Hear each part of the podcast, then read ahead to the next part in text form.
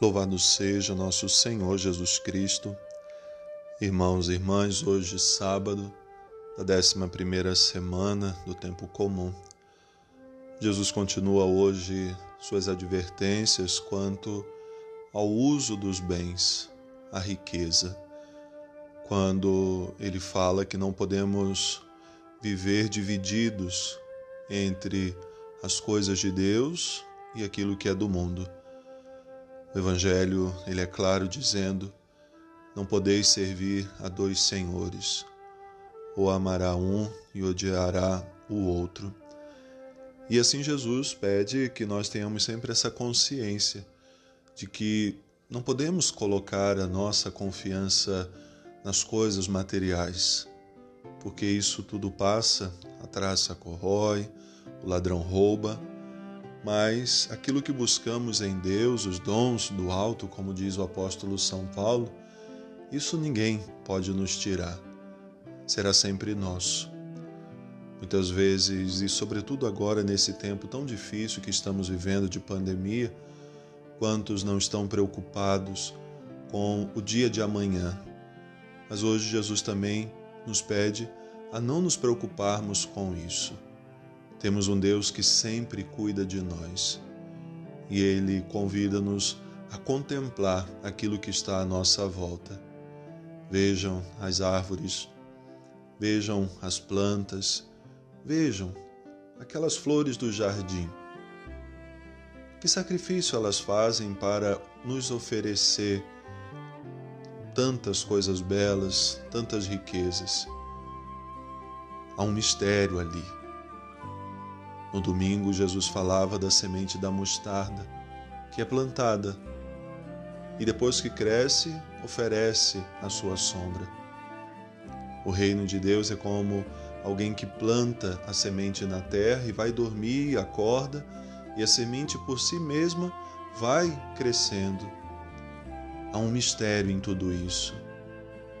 E precisamos reconhecer Deus ali, agindo as flores tão belas no jardim, que são um encanto para os nossos olhos, são obras de Deus, são o carinho de Deus para que nós o contemplemos em todas as coisas criadas e reconheçamos Deus se preocupa com os pequenos detalhes. Vejam também as aves. Elas trabalham mas não para acumular, trabalham para o seu sustento. Cada dia é um novo começo. Assim, Jesus pede a cada um de nós que, para cada dia da nossa vida, nós nos gastemos por aquilo que realmente nos interessa, por aquilo que é bom, por aquilo que a gente verdadeiramente ama. Somos chamados a olhar esse Evangelho, contemplar com o coração e perceber quantas vezes tenho me preocupado com coisas que não encontro resposta nas preocupações, mas só encontrarei resposta na confiança, na fé. Uma vida em Deus, meus irmãos e irmãs, não é uma vida fácil, não é uma vida sem sofrimento, tribulações é uma vida de muitos desafios. O apóstolo São Paulo, na primeira leitura de hoje, escrevendo, a comunidade vai se perguntar e perguntar também a eles: do que eu devo me gloriar? Daquilo que eu fui, daquilo que eu tenho? Não. Se eu tiver que me gloriar de alguma coisa, eu tenho que me gloriar da minha fraqueza, pois quando eu me sinto fraco, é aí que eu sou forte. Quando humanamente nós estamos nos sentindo fracos, é ali que vem sobre nós, de uma maneira ainda maior, a graça de Deus.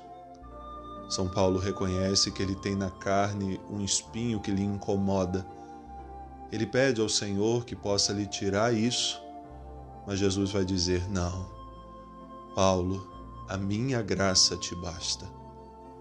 Quantas vezes nós pedimos ao Senhor que nos isente de passar por problemas difíceis ou passar por aqueles momentos de crise que são importantes para a nossa vida. E ele também disse a nós: a minha graça te basta. E ali nós, que antes nos sentíamos fracos, nos tornamos fortes, porque essa graça do Senhor nos reabastece. Por isso dizia: as nossas preocupações nunca nos darão respostas aos problemas da vida, mas a confiança, a fé nesse Deus que não nos abandona, assim como faz crescer a erva no campo, as árvores na floresta, assim como cuida dos pequenos pardais, Deus tem cuidado de cada um de nós. Chegamos nesses dias à marca de 500 mil mortos pela Covid-19 no Brasil. Vidas que passaram e vida de tantas pessoas que perderam tudo, deixaram tudo para trás. O que acumulou, aquilo que foi, os títulos que tinha. Do que adiantou tudo isso? O que isso acrescenta se não formos homens e mulheres coerentes com a nossa fé? Busquemos hoje realmente agradar mais a Deus, buscando acima de tudo o reino de Deus, a sua justiça e tudo mais, como diz a palavra, nos será acrescentado. Que Deus abençoe. Um bom final de semana.